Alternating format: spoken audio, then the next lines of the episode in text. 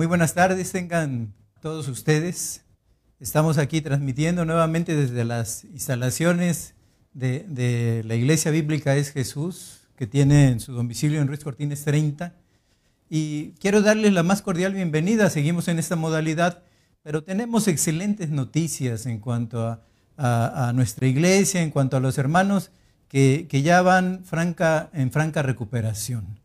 Así es que sean bienvenidos Pónganse cómodos en sus asientos. Hoy, hoy tenemos palabra que con el permiso de Dios vamos a ofrecerla, vamos a compartirla con usted.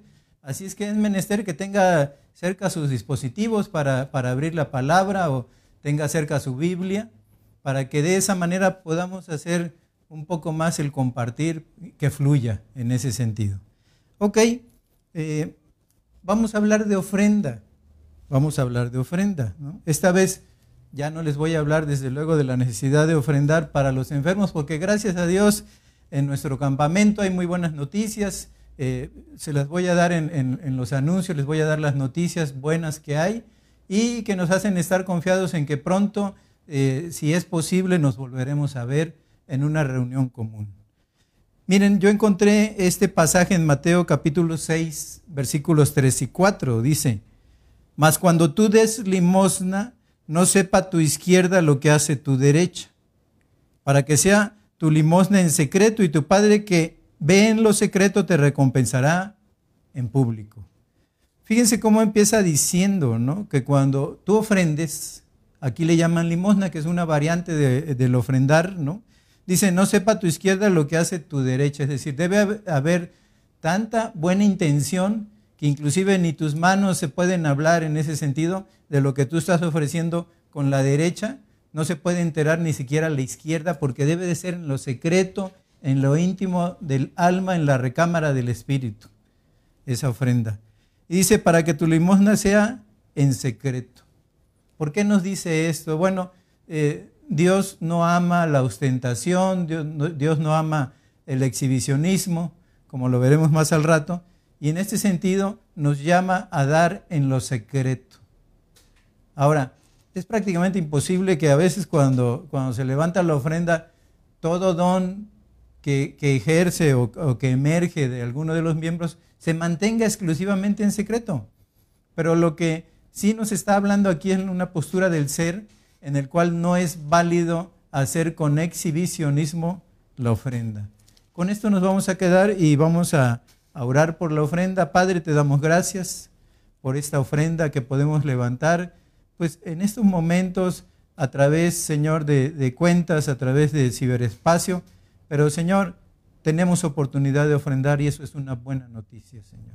Y qué mejor posibilidad de que no sepa la mano derecha lo que hace la izquierda, porque va a haber una ofrenda muy en el secreto, pero que desde luego será usada para la ayuda a los santos será usada, Señor, para los gastos, gastos que tiene la iglesia en el sentido económico.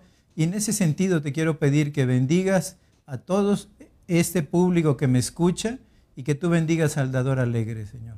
Gracias por permitirnos cumplir con nuestro ministerio como siervos tuyos y, Señor, en ese sentido, bendice, prospera al dador alegre. Y si hay alguien que no está pudiendo colaborar por falta de empleo o falta de, remuneración, de efectivo, Señor, te ruego que lo bendigas en esta semana y las subsecuentes para que puedan allegarse el recurso necesario para tener lo, necesario para la vida, pero también el poder eh, colaborar con su ofrenda santa, con su ofrenda piadosa para las necesidades de la iglesia.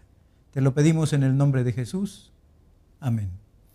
Bien, hermanos, eh, los cursos de membresía se reactivaron online. Hoy mismo se dio el regreso a clases para todos aquellos que están tomando el curso de membresía y se dio a través de las páginas de Facebook de la iglesia. Allí te mandaban un enlace ¿no? por Zoom y de esta manera tú podías entrar para eh, compartir ya lo que es el curso de membresía que está dado por nuestro hermano Dan Ricaño. Miren, eh, yo quiero que en esta ocasión quiero pedirles que oremos dando gracias a Dios porque nuestros hermanos se han recuperado, todos básicamente están en franca recuperación y, y en este sentido, inclusive si nos escuchan, Oremos por ellos con agradecimiento, por Alfredo y Andrés Peña, por Ricardo, por Roy, por Nisa, por Isaac, por Osuri, por Israel Ibero, por Claudio, por Monse, por Gamaliel, por Frank, por Nere, por Marco Barragán, por Noé Luz y eh, desde luego nuestros hermanos que están en, Cardel y nuestros hermanos que están en Chicontepec. No se olviden de orar también por nuestras iglesias hermanas y por si tienen alguna necesidad de oración, nosotros los llevemos delante del Padre en oración.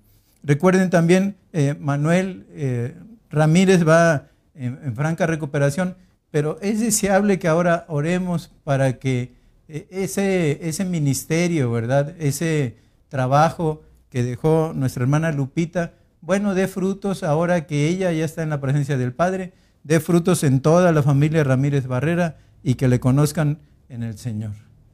Y le mandamos saludos también, eh, junto con Andrés, iba con Marta Paola. Eh, ella también ha, tenido algunos síntomas, ¿verdad? Pero gracias a Dios se encuentra bastante estable, bastante bien y está solamente recuperándose al 100% en su salud. Ok, eh, queridos hermanos, son tan buenas las noticias que todo parece indicar que esta semana próxima y con el favor de Dios, nuestro pastor Ricardo Villanueva va a volver al púlpito.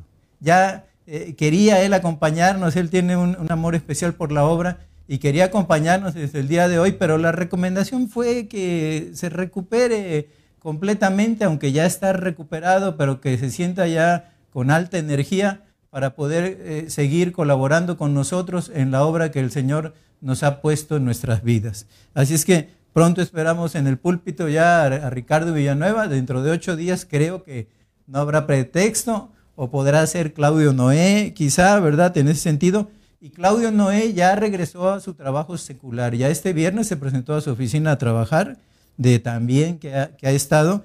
Y ha reiniciado Claudio Noé esta misma semana su ministerio con los grupos pequeños. Ya tuvo clase, ya dio clase. Un anuncio más, los líderes de la iglesia estarán decidiendo ya en el transcurso de la semana el regreso a las reuniones presenciales de la iglesia. Se, va, se van a discutir las formas, los modos, ¿no? Y puede ser este próximo fin de semana el regreso. Ore usted por nosotros, ore usted por toda la congregación y ore para que tengamos un regreso de disponerse así, con mucha tranquilidad y mucha paz y sobre todo que no haya inquietud en la iglesia al respecto con el regreso.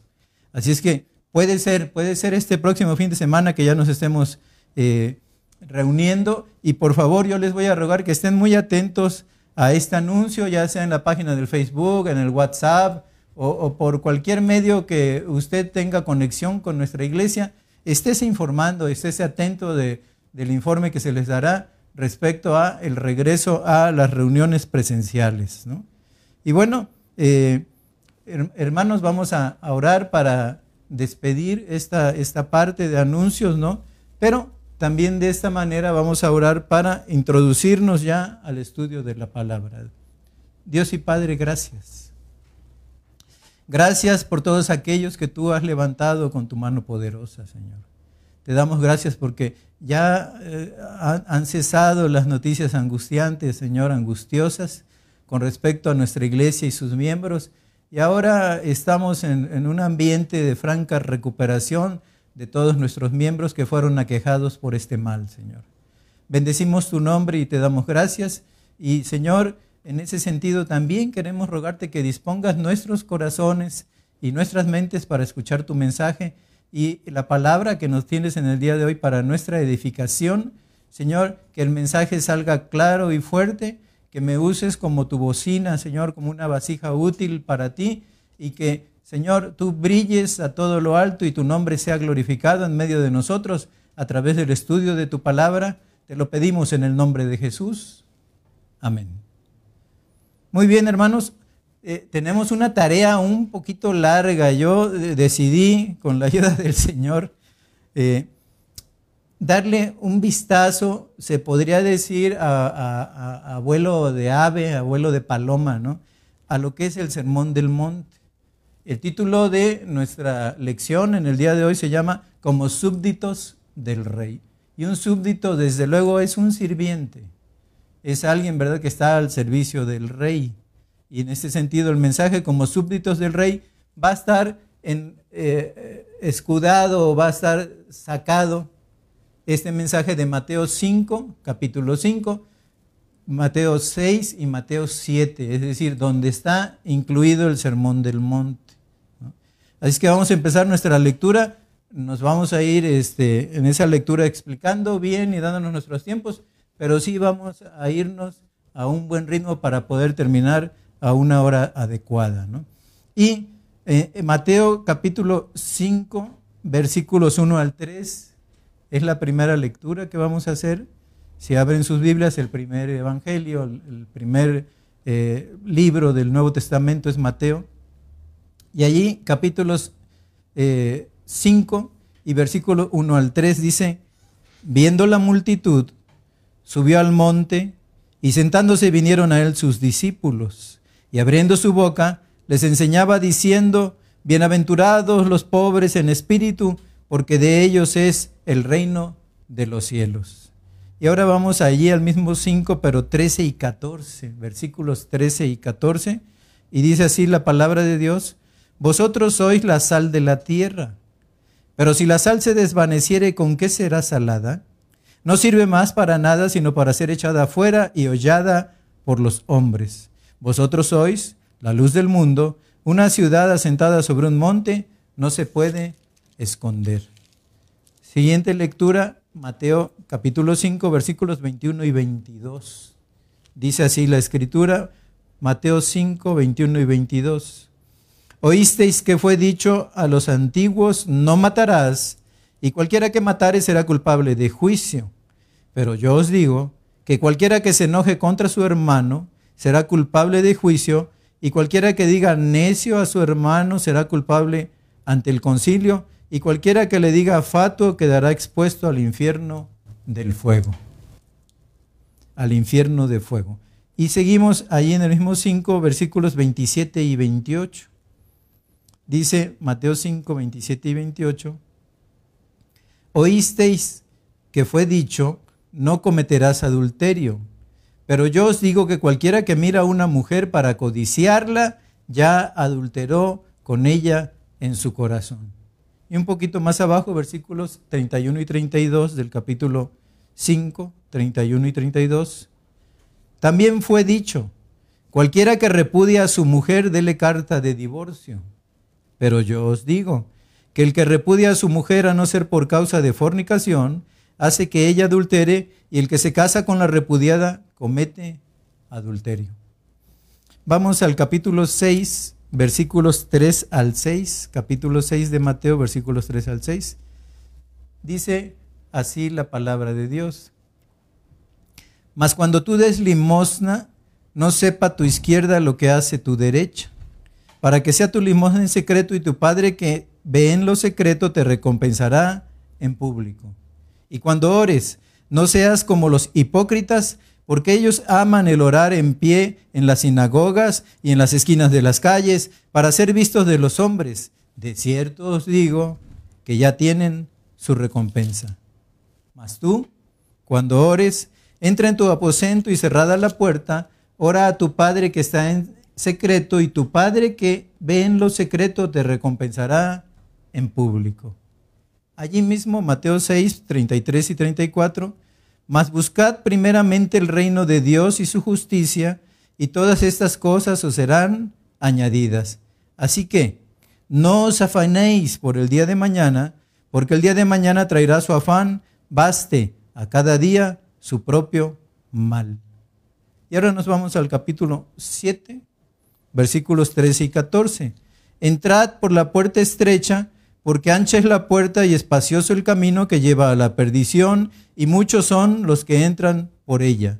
Porque estrecha es la puerta y angosto el camino que lleva a la vida, y pocos son los que la hallan. Ya casi para terminar, el versículo 21 del capítulo 7, Mateo capítulo 7, verso 21, no todo el que me dice, Señor, Señor, entrará en el reino de los cielos, sino el que hace la voluntad de mi Padre que está en los cielos. Y terminamos con Mateo capítulo 7 versículos 28 y 29. Y dice, Y cuando terminó Jesús estas palabras, la gente se admiraba de su doctrina porque les enseñaba como quien tiene autoridad y no como los escribas. Miren, no es un accidente que el Sermón del Monte esté situado casi al comienzo del Nuevo Testamento. Su posición indica su, claramente, claramente indica su importancia y en él, ¿qué es lo que estaba haciendo Jesús? En él el rey sumariza el carácter y la conducta que él espera de sus súbditos. Es decir, el carácter y la conducta que él espera de nosotros. Entonces, una aclaración que es muy pertinente. Este sermón no es el plan de salvación, es decir, aquí no vas a leer nada acerca del plan de salvación, ni está dirigido a los inconversos. Es decir, está dirigido, como leímos en, los primeros versículos, a sus súbditos, ¿no? a sus discípulos. Y dice así, capítulo 5, versículos 1 y 2. Viendo la multitud, subió al monte y sentándose vinieron a él sus discípulos y abriendo su boca les enseñaba diciendo. Vinieron a él sus discípulos y él les enseñaba diciendo. ¿Cuál es la intención del Sermón del Monte? Bueno, la intención del Sermón del Monte es ser la constitución o el sistema de leyes y principios que deben gobernar a los súbditos del rey durante su reinado. Es decir, lo que nos debe gobernar a nosotros mientras Él reine en nuestros corazones y en nuestras vidas. Y bueno, ¿a quién se dirige? Se dirige de hecho a todos los que reconocen a Cristo como Rey. Cuando Cristo estaba en la tierra, es decir, cuando originalmente en el Monte de los Olivetes dio este sermón, cuando Cristo estaba en la tierra, era de aplicación directa a sus discípulos, porque así lo dice 5.1, 5.2 dice, y abriendo su boca les enseñaba diciendo, ¿a quién? A sus discípulos. Entonces, era de aplicación directa, de observancia directa con sus discípulos, pero ahora en lo que corresponde a nuestros tiempos actuales, en lo que el Señor está sentado a la diestra del Padre, esperando su glorioso retorno sobre la faz de la tierra, es de aplicación para todos los que lo coronamos como Rey en nuestros corazones. Es decir, esto nos atañe a nosotros.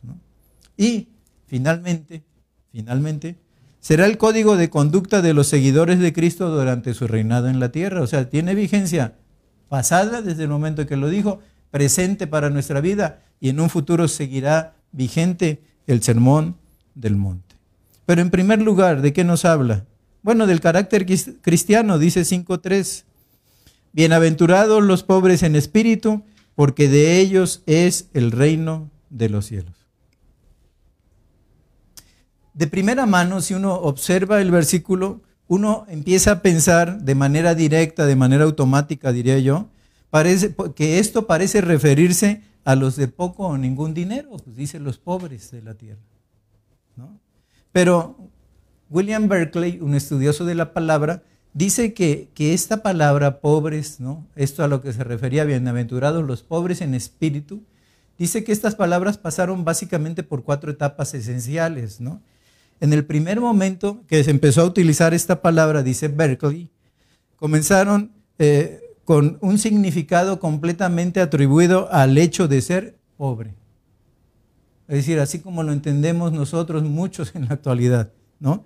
Pero luego dice que vino una segunda etapa de aplicación de esto de pobres en espíritu y empezó a significar a causa de ser pobres no tienen influencia, ni poder, ni ayuda, ni prestigio. ¿sí?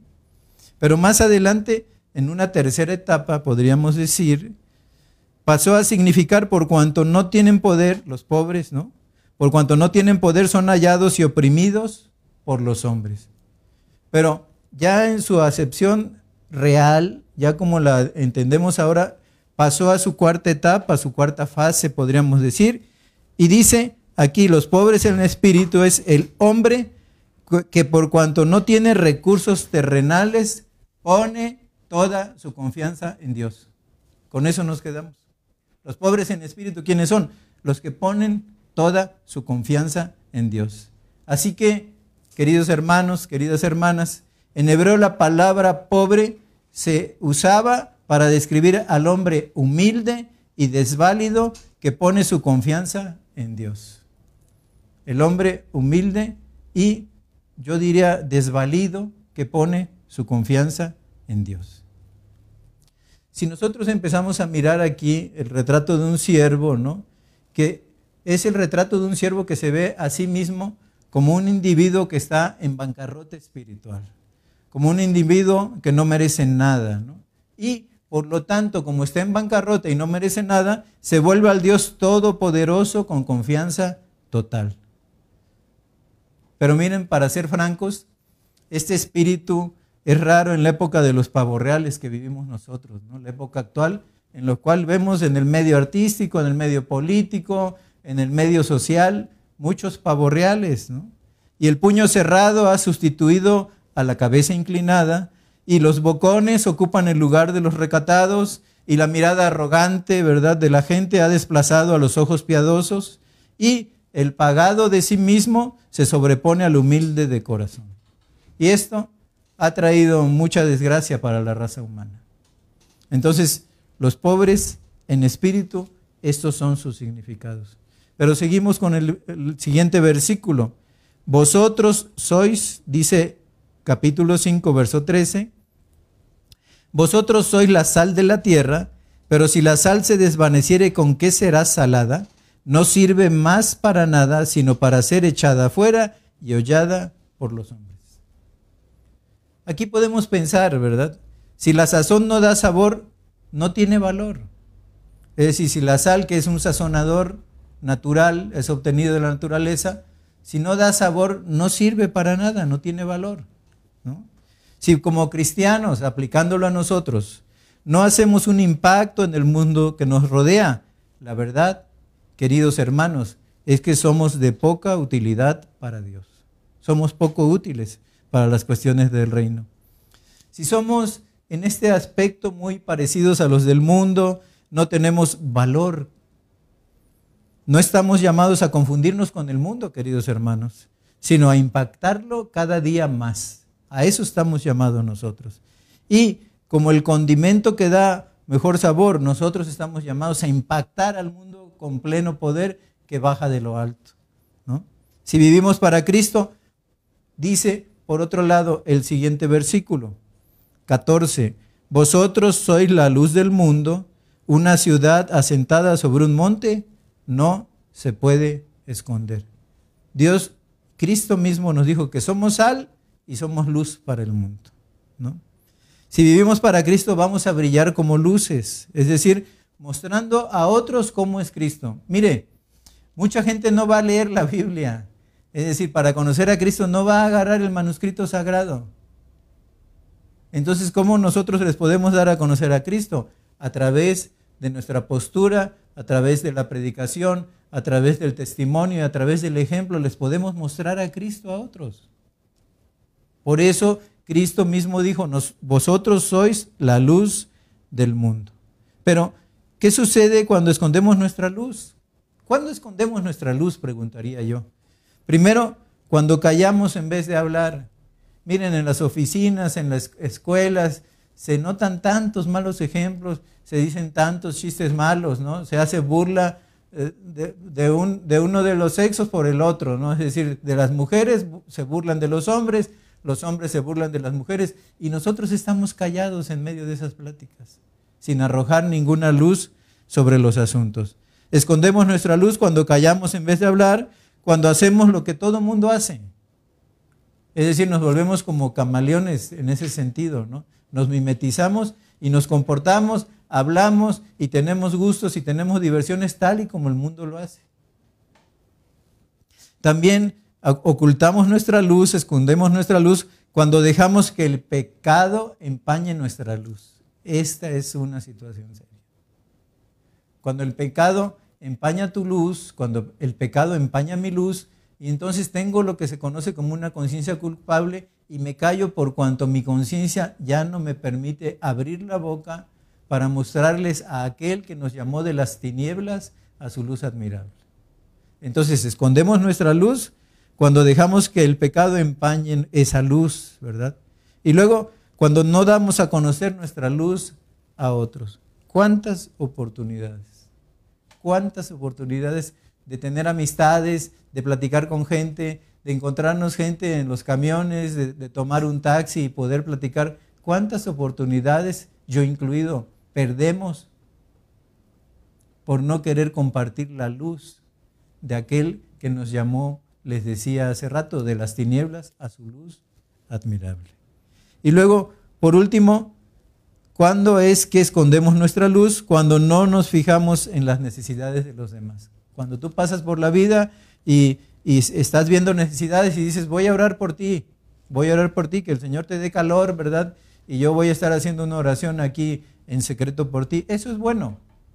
Pero a lo mejor el Señor nos mandó también hacer sal y hacer luz y a intervenir directamente en la vida de aquellos que tienen necesidad. Y esta es una manera de predicarles a Cristo también.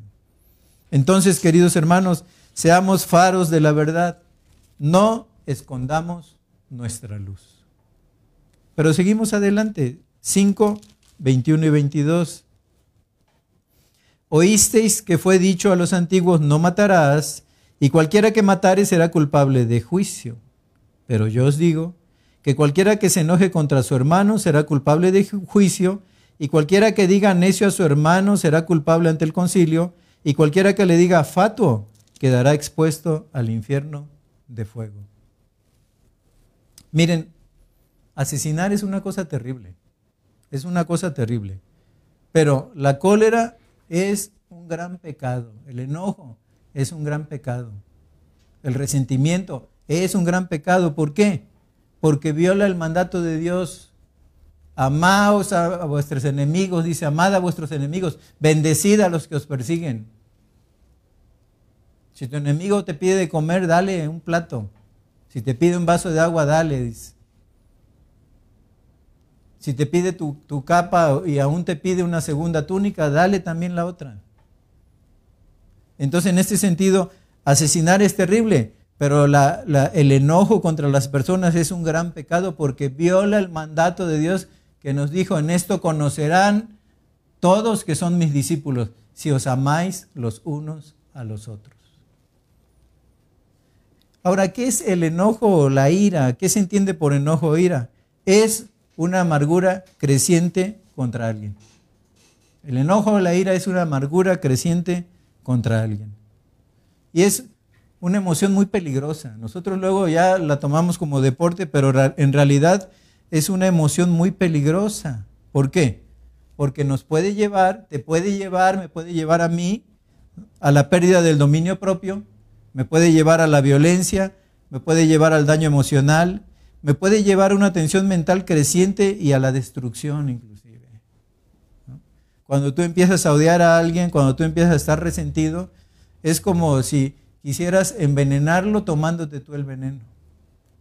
Por eso la Biblia habla con tanta seriedad y Jesús en el Sermón del Monte habla con tanta seriedad acerca del manejo de nuestro enojo y de nuestra ira. Entonces, eh, estos enojos, esta ira llevan una tensión mental creciente y, ¿por qué no?, llegan a destruir vidas y llegan a destruir hogares enteros. Entonces, el enojo, la cólera, impide el desarrollo de un espíritu agradable a Dios. Querido hermano, si quieres agradar a Dios, tienes que empezar a dejar, tengo que empezar a dejar esa, esa cólera que me caracteriza, ese enojo que es el distintivo de mi vida y por medio del cual todos me conocen. Cristo quiere que dominemos el mundo de los pensamientos enojados. Por eso lo dijo en el Sermón del Monte. Cristo quiere que dominemos el mundo de los pensamientos enojosos. ¿Sí? Pero sigamos adelante. 5, 27 y 28. Dice así la escritura. Oíste que fue dicho, no cometerás adulterio. Pero yo os digo que cualquiera que mira a una mujer para codiciarla, ya adulteró con ella en su corazón. Qué amonestación ¿no? para, para, nosotros, sobre todo para el mundo de los hombres. ¿no? Ahora ya las mujeres, a mí ya es como moda que también se pasan eh, lanzando miradas lascivas ¿no? también a los hombres. Pero básicamente, ¿verdad? La ley de Moisés prohibía el adulterio con toda claridad. Porque uno de los mandamientos dice, Éxodo 20:14 dice, Éxodo 20:14 dice, no adulterarás. Así es que en la ley de Moisés estaba claramente escrito el hecho de no adulterar. Pero uno puede no haber violado este mandamiento y sin embargo, como dice segunda de Pedro 2.14, tener los ojos llenos de adulterio. Tener los ojos llenos de adulterio. Es posible que tú seas un hombre, una mujer leal, ¿verdad? A quien Dios te dio para caminar por la vida, pero es posible que en medio de todo esto tus, tus pensamientos y tu mente a cada rato vuelen hacia fantasías prohibidas. Entonces es así. Una mente puede estar vagando seguido por laberintos de impureza. Ahora, la ley prohibía el adulterio. ¿Saben qué es lo que prohíbe Jesús en el Sermón del Monte? Por eso le digo que es, Él es el, que cumple la ley y va más allá de la ley, le da su perfecto cumplimiento. Si bien el Antiguo Testamento prohibía el adulterio, Jesús prohíbe el deseo. Fíjense, Jesús prohíbe el deseo por otra persona que no es tu esposa, que no es tu esposo, ¿verdad? Que no es eh, en un momento dado quien tú elegiste por compañera. Entonces, el Antiguo Testamento prohibía el adulterio, pero Jesús prohíbe el deseo. Como dice Santiago 1.15, allí vemos la aplicación de que qué sucede si no controlamos nuestros deseos. Santiago 1.15 dice, entonces la concupiscencia, después que ha concebido, da a luz el pecado, y el pecado siendo consumado da a luz la muerte es el peligro del deseo. La paga del pecado es muerte. Entonces, si, en tu concupiscencia tú empiezas a pensar algo, también tu mente le empieza a decir a tu cuerpo que haga realidad a través de actos eso, que en el mundo de las ilusiones, ¿no? en el mundo de los pensamientos torcidos, se está dando en, en, un momento dado como nacimiento, pero cuando se da luz, lo que se da luz es pecado. Por eso Cristo nos mandó a cuidarnos mucho de esto. Cualquiera que mira a una mujer y queridos hermanos, eh, cualquiera que mira a una mujer no nada más es la que ve pasar en la calle, es la que ve en la televisión, es la que ve en las revistas, es la que ve en las películas, ¿verdad? Y es la que ve en, medios como el Internet. Allí hay, hay mujeres, ¿verdad? Que en un momento dado son exhibidas públicamente como para desearlas, como acarrear el deseo y el morbo de todos los que pasan por esa, por esa página de Internet. Pero es peligroso. Es peligroso porque puede dar a luz la muerte. Una vez que tu concupiscencia concibe, lo que da a luz es pecado. Y la paga del pecado que es, es la muerte. Entonces, eh, dice 5, 31 y 32, seguimos adelante. 5, 31 y 32. También fue dicho, cualquiera que repudia a su mujer, dele carta de divorcio. Pero yo os digo el que repudia a su mujer a no ser por causa de fornicación, hace que ella adultere y el que se casa con la repudiada comete adulterio. Y miren, bajo la ley del Antiguo Testamento, el divorcio era permitido en base a Deuteronomio capítulo 24. Deuteronomio capítulo 24, me voy a permitir leerlo, versículos 1 al 4. Y aquí yo diría que vemos lo que se conoce como incompatibilidad de caracteres. Esto era lo que se permitía en el Antiguo Testamento. 24.1 Cuando alguno tomare mujer y se casare con ella, si no le agradare por haber hallado en ella alguna cosa indecente, le escribirá carta de divorcio y se la entregará en su mano y la despedirá de su casa. Y salida de su casa podrá ir y casarse con otro hombre, dice la escritura. Pero si la aborreciere este último y le escribiere carta de divorcio, y se la entregare en su mano, y la despidiere de su casa, o si hubiera muerto el postrer hombre que la tomó por mujer, no podrá su primer marido que la despidió volverla a tomar para que sea su mujer, después que fue envilecida, porque es abominación delante de Jehová, y no has de pervertir la tierra que Jehová tu Dios te da por heredad. Entonces, bajo la ley del Antiguo Testamento, el divorcio era permitido, pero no tocaba el caso de adulterio. Es decir, ¿por qué no habla del adulterio aquí? Bueno, sí habla del adulterio aquí, pero eso lo vamos a ver en Deuteronomio capítulo 22, verso 22. Allí, en el último libro del Pentateuco, de Deuteronomio 22, 22, dice, si fuere sorprendido algún, alguno acostado con una mujer casada con marido, ambos morirán. El hombre que se acostó con la mujer y la mujer también. Así quitarás el mal de Israel. Entonces, ¿por qué no habla en un momento dado, verdad? E, en este sentido de la mujer adúltera o del hombre adúltero, porque si eran sorprendidos en el acto mismo del adulterio tenían que morir. Por eso la ley ya no se encargaba más de ellos, hasta allí llegaba el aspecto legal del asunto, ¿no?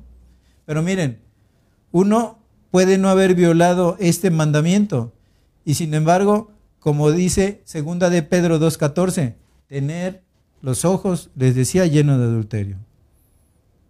Y les decía, no tocaba, volviendo al punto, no tocaba el caso de adulterio porque se castigaba con la muerte. Pero sin embargo, ¿cómo vemos el reino de Cristo? Allí en 5.32. Pero yo os digo, el que repudia a su mujer a no ser por causa de fornicación, hace que ella adultere y el que se casa con la repudiada comete adulterio. En el reino de Cristo. Ahora, lo que dice aquí, esto no le da a la mujer repudiada, ¿verdad? A la que se le dio carta de divorcio, no le da la etiqueta de adúltera sino que al no tener medio de vida, ¿qué es lo que sucede con ellas? Al no tener medio de vida, se ve obligada a convivir con otro hombre. Y en ese aspecto, ¿verdad? Se convierte entonces en adúltera y no solo ella, sino en el que se casa con ella también se vuelve un adúltero junto con ella. Así es que, queridos hermanos, ¿qué, ¿qué, tema este del divorcio y los nuevos matrimonios, los nuevos casamientos? ¿no? Ha sido controversial desde tiempos antiguos. Pero la mejor receta es no divorciarse. No divorciarse. Aún cuando dice que a no ser por causa de adulterio, aún en medio del adulterio, si se pide perdón, siempre existe la posibilidad de perdonar y hacer que ese matrimonio pueda seguir adelante. Pero es un tema harto difícil, harto difícil. Seguimos adelante con la palabra. Y ahora vamos al capítulo 6, versículos 3 y 4, que lo vimos en la mañana, más, más antes, ¿no? 6, 3 y 4 dice, más cuando tú des limosna, no sepa tu izquierda lo que hace tu derecha, para que sea tu limosna en secreto y tu Padre que te ve en lo secreto te recompensará en público. Cuando un seguidor de Cristo ofrenda, debe de hacerlo en secreto, tanto que dice que no sepa la mano izquierda lo que hace la derecha. Ahora, Jesús usa esta gráfica figura del lenguaje para decirnos que nuestra ofrenda debe de ser por el Padre. No debe de ser por causa de que me vean o por causa del que dirán o para lucirme en ese sentido, ¿no? sino que debe de ser puesta nuestra ofrenda, debe ser por el Padre. Y no, les decía, para conseguir notoriedad. Ahora, no debemos entender que todo don lo debemos de esconder. Eso no significa, ¿no? Ya que es imposible hacer que todas las contribuciones sean anónimas. A veces se dan a conocer las contribuciones como una forma eh, no de reconocer a la persona, sino la labor que Cristo está haciendo en el corazón de la persona ofrendante. Así es que no se trata de esconder todo, ¿no? Más bien simplemente condena el exhibicionismo al dar. Así es que Acuérdate, hermano, cada vez que ofrendes, no sepa tu mano derecha, tu mano izquierda, lo que hace tu mano derecha. Debe ser dada como una ofrenda al Padre. Y nos vamos a 5, a 6, perdón, capítulo 6, versículos 5 y 6. Y cuando ores, no seas como los hipócritas, porque ellos aman el orar en pie en las sinagogas y en las esquinas de las calles para ser vistas de los hombres, de ciertos digo que ya tienen su recompensa. Mas tú cuando ores, entra en tu aposento y cerrada la puerta, ora a tu Padre que está en el secreto y tu Padre que te ve en lo secreto te recompensará en público. Después del asunto de la ofrenda, Jesús advierte a sus discípulos sobre la hipocresía en la oración. No debe uno de posicionarse, queridos hermanos, en las reuniones de oración estratégicamente, ¿verdad?, en lugares públicos para orar, por ejemplo, de modo que otros nos vean y queden impresionados por nuestra piedad. No debe uno de buscar la notoriedad.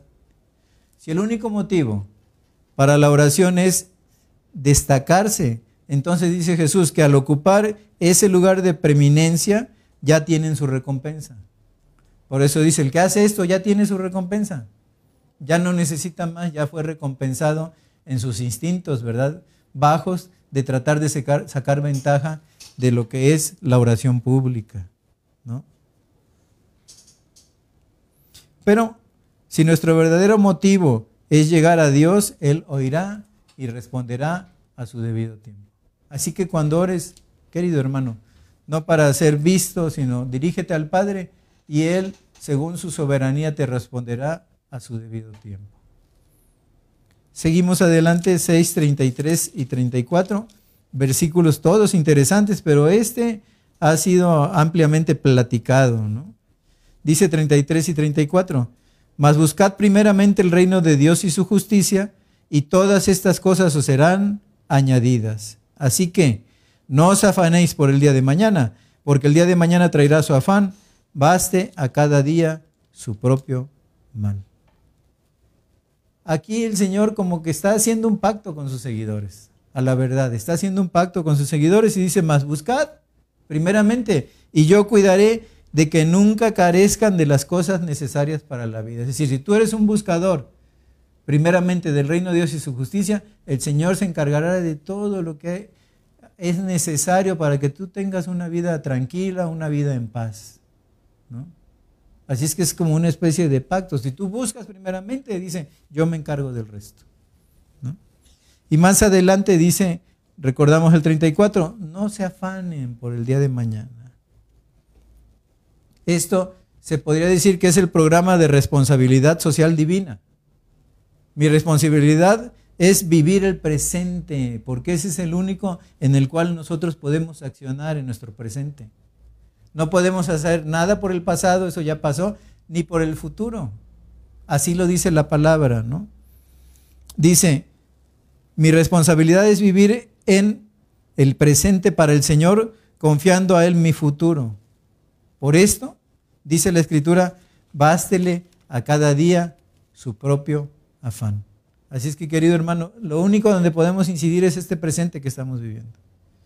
El futuro le pertenece a Dios y el pasado ya pasó, es decir, ya no puedes tener ningún accionar ni ninguna oración sobre ese pasado, salvo pedir perdón por el pasado mal vivido.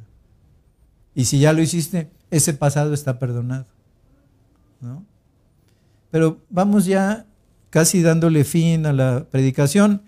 7, 13 y 14 dice, entrad por la puerta estrecha, porque ancha es la puerta y espacioso el camino que lleva a la perdición, y muchos son los que entran por ella. Porque estrecha es la puerta y angosto el camino que lleva a la vida, y pocos son los que la hallan. El Señor advierte ahora en ese sermón del monte, en esa constitución que está dando para que sea seguida al pie de la letra por sus súbditos, el Señor está advirtiendo ahora que la puerta del discipulado cristiano Acuérdate, se está dirigiendo a cristianos. Esto no es para inconversos, no, estamos predicando evangelio. Aquí el Señor lo que está haciendo es dar simple y sencillamente las reglas de conducta personal que deben de tener todos los que siguen a Cristo. Entonces el Señor advierte ahora que la puerta del discipulado cristiano es estrecha, pero aquellos que siguen fielmente sus enseñanzas encuentran vida abundante. Fíjate, Fíjate el premio. La puerta del discipulado cristiano, la verdad, es estrecha. Se pasan apuros. Es una, es una puerta que para pasar por ella tú tienes que adelgazarte y dejar a un lado malos hábitos, dejar a un lado un mal, mal estilo de vida, inclusive hasta, hasta cuestiones de, exageración en dietas, etc. Tú lo tienes que dejar por amor a Cristo. ¿Sí? Y en este sentido, advierten, ¿no? que aquellos que siguen fielmente sus enseñanzas encuentran la vida y no solo la vida, sino la vida en abundancia, como le dijo un día a la mujer samaritana. Pero por otro lado hay una puerta ancha, dice, una puerta ancha cuyo fin es la perdición. Pero aquí no se está hablando, queridos hermanos, de perderse la eternidad, sino más bien todo cristiano que trata de seguir o entrar por esa puerta ancha, ¿verdad? Ya conociendo a Cristo, lo que se va a perder es que se cumpla el propósito de Dios para su vida. Es decir, fuimos llamados con un propósito. Pero si tú no quieres cambiar, ¿verdad? Todos esos actos que manchan la vida, todo eso que te impide una perfecta comunión con el Padre, lo que sucede es que te pierdes el propósito para el cual Dios te llamó. Te pierdes ese propósito, ¿no? Pero debo recordarles que Jesús es a la vez la puerta. Eso lo dijo en Juan 19. Ahí no es que Jesús sea una puerta, sino se refirió a una figura con la cual se pudiera pensar en lo que es el camino cristiano. Y Jesús mismo es la puerta, dice, yo soy la puerta, el que por mí entrare será salvo y entrará y saldrá y hallará pastos. Él es la puerta, pero también es el camino. Juan 14, 6, yo soy el camino, la verdad y la vida y nadie viene al Padre si no es por mí. Juan 14, 6. Así es que Él es la puerta y Él es el camino. Y Jesús nos está diciendo a través de la figura de la puerta y la figura del camino que exigirá fe, disciplina y paciencia. Pero esta vida difícil es la única que vale la pena vivir para los súbditos del rey, para los seguidores de Cristo. Esa vida de sacrificio, esa vida de constante negación, es la única que vale la pena vivir para Él. Y miren 721, 721, también muy, muy conocido este, este versículo. ¿no? Dice, no todo el que me dice, Señor, Señor, entrará en el reino de los cielos, sino el que hace la voluntad de mi Padre que está en los cielos. El Señor aquí en el Sermón del Monte advierte a continuación en contra de aquellos que profesan falsamente reconocerle como Salvador, pero que nunca han sido convertidos. Son salvos, Alguien ha dicho así, pero no siervos. Son alguien que ha hecho la oración salvífica, pero no ha entregado su vida como un testimonio de olor santo, agradable a Dios. Así es que Jesús también puso mucho cuidado en esto y en el Sermón del Monte está advirtiendo contra tales eh, cristianos, ¿verdad?, que no han entregado su vida completamente a Cristo. Que dicen, sí, el Señor sí es mi Salvador, pero no es mi Señor con sus hechos lo demuestran, ¿no? Entonces, solamente aquellos que hagan la voluntad de Dios entrarán en su reino. Y para hacer la voluntad de Dios es menester dar un primer paso, que es, como dice Juan 6:29, creer en el Señor Jesús. Juan 6:29 dice así textualmente, esta es la obra de Dios, que crean en el que Él ha enviado. Esta es la obra de Dios, que crean en el que Él ha enviado. Pero igualmente importante, querido hermano, hay que creer en Él, pero hay que creerle a Él. Porque muchos, la verdad, y la inmensa mayoría gustan de las bendiciones de Cristo, pero no gustan del Cristo de las bendiciones. Y en sus oraciones lo demuestran, y en su vida mal vivida lo demuestran, ¿no? E inclusive en, en las actividades piadosas como sus asistencias a la iglesia, como su lectura bíblica, como su oración, demuestran que en realidad no tienen a ese Señor como verdaderamente un Señor. Entonces, igual de importante es, hay que creer en Él, pero creerle a Él. Eso lo dice Lucas 6:46. Si lo buscan por allí, Lucas 6:46, dice, ¿por qué me llamas Señor, Señor, y no hacen lo que yo digo? ¿Por qué me llaman Señor, Señor? Dice, si no hacen ni lo que yo les digo. ¿Mm? Y aquí va cayendo ya la puerta, va bajando la cortina del sermón del monte y se despide este sermón con una anotación interesante. En el capítulo 7, versículos 28 y 29 dice, y cuando terminó Jesús estas palabras, la gente se admiraba de su doctrina porque les enseñaba como quien tiene autoridad y no como los escribas. Cuando nuestro Señor terminó su mensaje, dice que la gente quedó maravillada, quedó, en otras palabras, atónito. Y querido hermano, si todo lo que hemos escuchado, cuando tú leas eh, Mateo capítulo 5, capítulo 6 y capítulo 7 y veas allí el sermón del monte y la verdad, no te quedas maravillado ante lo revolucionario del mensaje, ante el revolucionario de el carácter de este mensaje, de este mensaje revolucionario que Cristo Jesús de su propia boca dio. Si tú no te quedas atónito como esa multitud, si no te quedas maravillado, es que entonces no has llegado a comprender su significado, queridos hermanos. No han llegado a comprender su significado. Porque miren, ¿por qué les digo esto? La misma gente reconoció una diferencia entre las enseñanzas de Jesús y las enseñanzas que daban los escribas de su época. ¿Por qué dice esto? Bueno, porque muchas veces los escribas, que eran eruditos en religión de su tiempo, los escribas, eran los que escribían, pues, los que escribían, pues, la ley de, Moisés, los escribas, que eran eruditos en, religión, solían citar autoridades para apoyar sus argumentos e interpretaciones. Es decir, para, para respaldar lo que decían, solían citar quizá al, rabí Gamaliel, ¿no? ese que creció a los pies de Pablo, que era una autoridad en su tiempo. Entonces, ellos probablemente decían, así como lo dijo Gamaliel, y repetían lo dicho. Es decir, para darle una, un respaldo a sus palabras, para darle una buena, uh, un buen tono autoritario a sus palabras, lo que hacían era citar a otras gentes.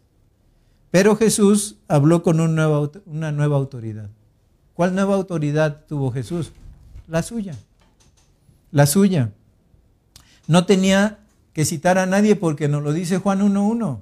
Por eso él en Juan 1.1, nosotros vemos allí en ese versículo lo que dice la escritura, ¿no? En el principio era el verbo y el verbo era con Dios y el verbo era Dios. Así es que Él es el verbo. Y cuando el verbo habla, lo suyo habla. Y tiene autoridad para sustentarlo con su propia vida y sus propios hechos. No necesitaba citar a nadie más.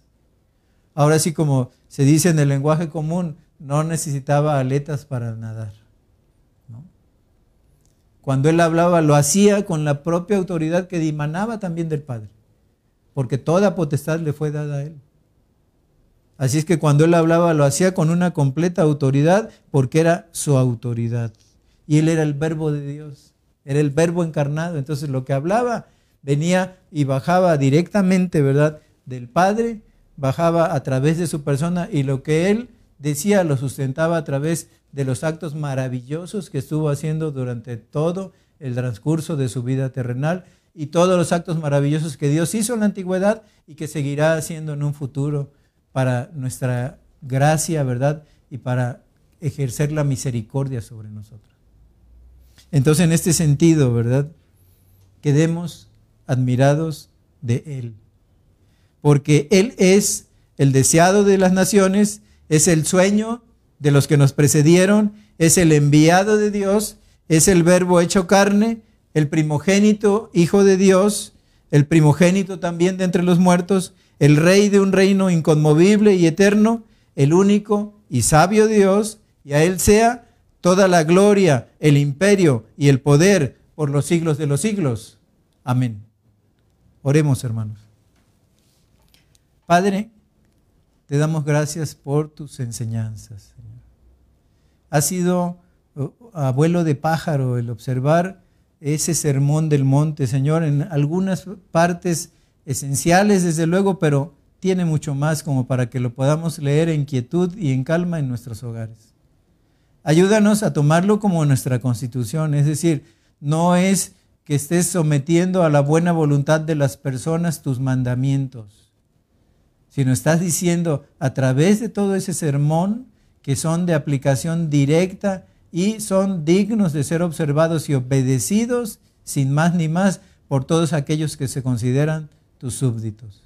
Señor, ayúdanos a que aprendamos cada día más de ti, a que sigamos tus mandamientos, porque de esta manera tendremos amplia y ancha, Señor, recepción en el reino eterno del Padre. Señor, bendice a nuestros oyentes en esta tarde, bendice a todos los que estuvieron con nosotros y Señor, que al, despedir esta reunión haya paz en los hogares, Señor, haya tu bendición especial y haya un camino a través de la lectura de la palabra, sobre todo este sermón del monte, con el cual nosotros nos podamos conducir hasta el día en que estemos en tu presencia. Que la bendición del Padre, el amor del Hijo y el poder del Espíritu Santo sea con todos ustedes. Amén. Buenas tardes.